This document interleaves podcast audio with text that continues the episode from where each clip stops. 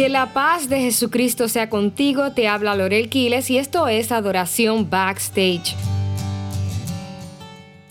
Si hay una palabra mal usada y mal interpretada en nuestro tiempo es el amor. De hecho, hace poco escuchaba un mensaje de mi pastor en el que decía que la palabra amor está tan viciada en el idioma inglés que se usa tanto para gente como para cosas, por lo que podemos decir, I love my mom, I love pizza. I love my church. I love hamburgers. I love God. I love the movies. Yo amo a mi mamá, amo la pizza. Amo la iglesia, amo las hamburguesas. Amo a Dios y amo las películas. O sea, en el idioma inglés sobre todo, no hay diferencia en el uso de la palabra amor. Y es que hemos usado el amor como un sinónimo de gustar, empatizar, aprobar, querer, aceptar. Y esto ha creado inclusive un efecto directo en nuestra fe y nuestro testimonio. Tal es así que muchas personas hoy día usan todos estos conceptos como sinónimos en lugar del amor bíblico para medirnos como creyentes. Así que, bueno, tú me amas si empatizas con mi manera de pensar. Tú me amas si me das lo que yo quiero. Tú me amas si aceptas y apruebas lo que yo hago y cómo lo hago. Tú me amas si entregas lo que tienes para mi beneficio o para el beneficio de los demás. Y aunque en efecto, amados hermanos, sabemos que eh, tener amor es saber también ser generoso y servir a los demás, hay aspectos del amor que van más allá de estos conceptos. Y miren lo que dice Primera de Corintios capítulo 13 versículo 3. Y si diera todos mis bienes para dar de comer a los pobres, y si entregara mi cuerpo para ser quemado, pero no tengo amor, de nada me aprovecha. En otras versiones dice, nada soy, de nada me sirve. De seguro, si tú ves a alguien entregando su dinero a otros, haciendo obras benéficas, llevando comida a los pobres, medicina a los enfermos y hasta luchando por los derechos de los menos privilegiados, pensarías que no hay nadie que ame como esa persona, ¿cierto? Si por el contrario ves que otra persona no hace estas cosas de la misma manera, o cuyo discurso no tiene los conceptos que ya dijimos anteriormente, para ti significaría que esa persona no ama y que su discurso es el odio. ¿Por qué? Porque hemos tomado el amor eh, como sinónimo de empatizar, gustar, aprobar, querer aceptarme tal como soy, haciendo lo que yo quiero hacer. Sin embargo, aquí la Biblia establece que no necesariamente estas cosas que nosotros concebimos como amor son amor. ¿Cómo es posible que podamos dar de comer a los pobres, luchar por los menos privilegiados y hasta entregar nuestro cuerpo para ser quemado y no tener amor. Pues hace unos días vi el video de este hombre, muy reconocido acá, eh, es un evangelista de las calles, que va por las calles realmente orando por la gente enferma. Su pasión definitivamente es sin igual y a mí me confronta en ese sentido. Pero yo estuve viendo cómo él abrazaba a la gente y le decía cuán especiales son. Y pensé, wow, esto sí es amor. Me quedé viendo el video un rato y me di cuenta de un detalle, amados hermanos. Todas sus expresiones estaban dirigidas a lo especiales, extraordinarias y maravillosas que son las personas. Pero no les habló de Jesucristo y de nuestra necesidad de arrepentimiento de pecados. De hecho, en un momento determinado, le dijo a un hombre, yo no estoy aquí para decirte nada más y que no tienes que hacer nada, solamente que Dios se derrite de amor por ti y que tú eres grandioso. Y sin duda este mensaje parece un mensaje lleno de amor, ¿verdad? y ni hablar de los abrazos y las oraciones. Sin embargo, luego de verlo, me tuve que cuestionar. ¿Será posible amar sin advertirle a los demás del peligro? ¿Será coherente nuestro amor dejando que otros se vayan al abismo eterno? Mi pastor lo expresó de la siguiente manera.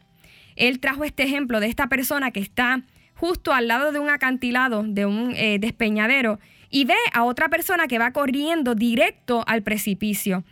Y cuando esta persona que va corriendo le pasa por el lado, él le dice, oye, Dios te ama tanto, tú eres maravilloso, pero no le dice que se torne de su camino el corredor se cae y mientras cae al precipicio le grita, ¿por qué no me dijiste que había un precipicio adelante? Y este otro le grita, ay, es que yo te amo tanto y tú eres tan extraordinario.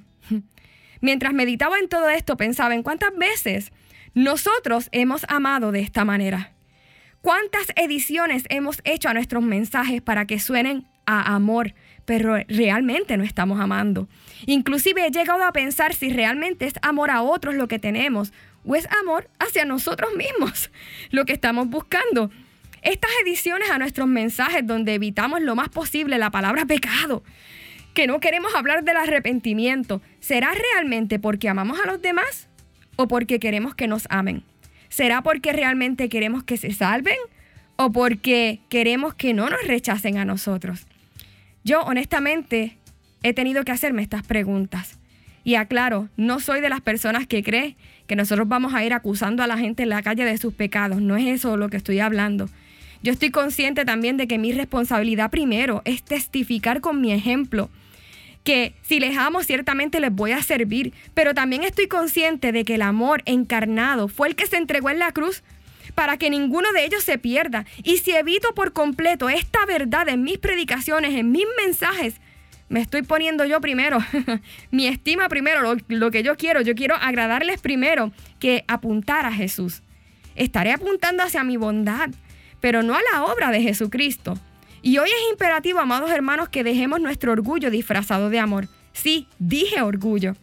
Y no en balde, la versión Dios habla hoy de este versículo en Primera de Corintios dice, si entrego mi cuerpo para enorgullecerme y no tengo amor. Esta entrega de nuestros bienes y nuestro cuerpo puede tener más que ver con nuestra motivación de apuntar a nosotros y no a Jesucristo. Y por más bonito que se oiga, eso no es amor. Y hay un gran peligro en esta teología que omite el aspecto del arrepentimiento de pecados. Y Judas lo dice bien claro en su carta. Dice, estoy preocupado, pues hay algunos que se han colado entre ustedes y que los han engañado. Ellos dicen que Jesucristo no es nuestro único Señor y dueño y que por eso no debemos obedecerle. O sea, como que no hay tanta necesidad de obedecer a Jesús. Piensan que como Dios nos ama tanto, no nos castigará por todo lo malo que hacemos. Hmm. Hoy, amados hermanos, yo hago una convocatoria al pueblo de Dios a retomar el mensaje del arrepentimiento de pecados para salvación. Esto es gracia, esto es amor.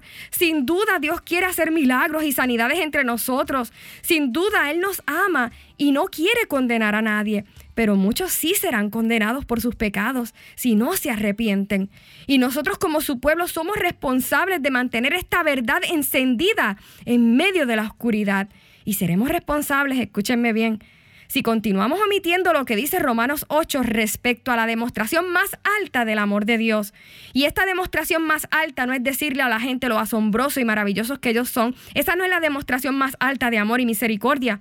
Es decirles que siendo nosotros pecadores, Cristo murió por nosotros. La expresión más alta de amor no es decirle a la gente que ellos son maravillosos y excelentes, es recordarnos mutuamente que aun siendo malos, pecadores imperfectos, Cristo se entregó por amor a nosotros para darnos la salvación que no podíamos obtener por nuestros propios méritos. Tú y yo hemos pecado y necesitamos perdón por nuestra iniquidad. Decirte otra cosa puede sonar maravilloso y fabuloso, pero no es amor. Padre, gracias por Jesucristo. Él es la máxima expresión de tu amor y no yo. No son mis maneras, no son mis formas. Gracias porque aún siendo nosotros malos y Él bueno y perfecto, fue el que murió como el criminal entre nosotros para librarnos a nosotros del sufrimiento eterno.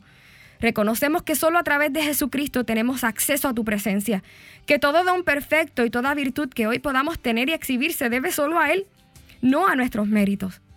Perdónanos si hemos creído y predicado lo contrario. Hoy nos volvemos a ti de todo corazón, humillados, arrepentidos de nuestros pecados para recibir tu perdón. Perdona nuestro orgullo al querer redefinir lo que es el verdadero amor y ayúdanos a amar en verdad, no según nuestra conveniencia. En el nombre de Jesucristo, la mayor expresión de tu amor. Amén. Te ha hablado Lorel Quiles y yo te espero en la próxima edición de Adoración Backstage.